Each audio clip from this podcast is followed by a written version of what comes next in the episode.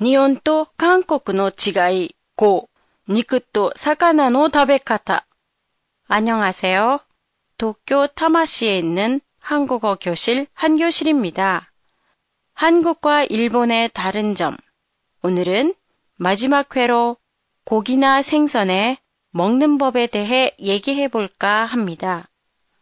먼저 고기에 먹는 부위와 조리 방법인데요. 한국에서는 동물의 피, 꼬리, 발, 내장, 뼈 부분까지 다 이용해서 음식을 만들어요. 그래서 각 부위에 따라 조리 방법이 조금씩 다른데요.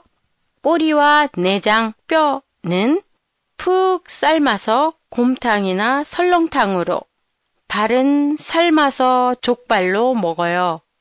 족발은 오키나와의 돈소크, 설렁탕은 하카타의 돈코츠 라멘, 내 스프와 비슷하죠.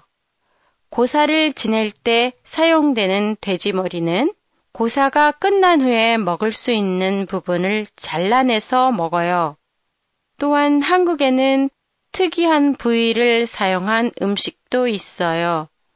바로 돼지나 소의 피, 선지를 이용한 음식인데요. 돼지 내장에 선지와 야채, 찹쌀, 당면 등으로 속을 채운 순대나 소의 피를 사용한 선짓국이 있어요. 선짓국은 해장국으로도 유명한 음식으로 술 취한 다음 날에 많이 먹어요. 생선은 일본과 마찬가지로 생선 구이나 조림으로 많이 먹는데요.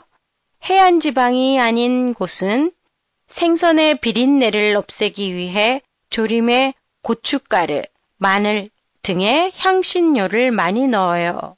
그리고 생선회 재료로 일본에서는 고등어, 전갱이, 참치, 방어 등 등푸른 생선을 많이 먹지만 한국에서는 도미, 광어, 우럭, 농어 등 흰살 생선을 많이 먹어요.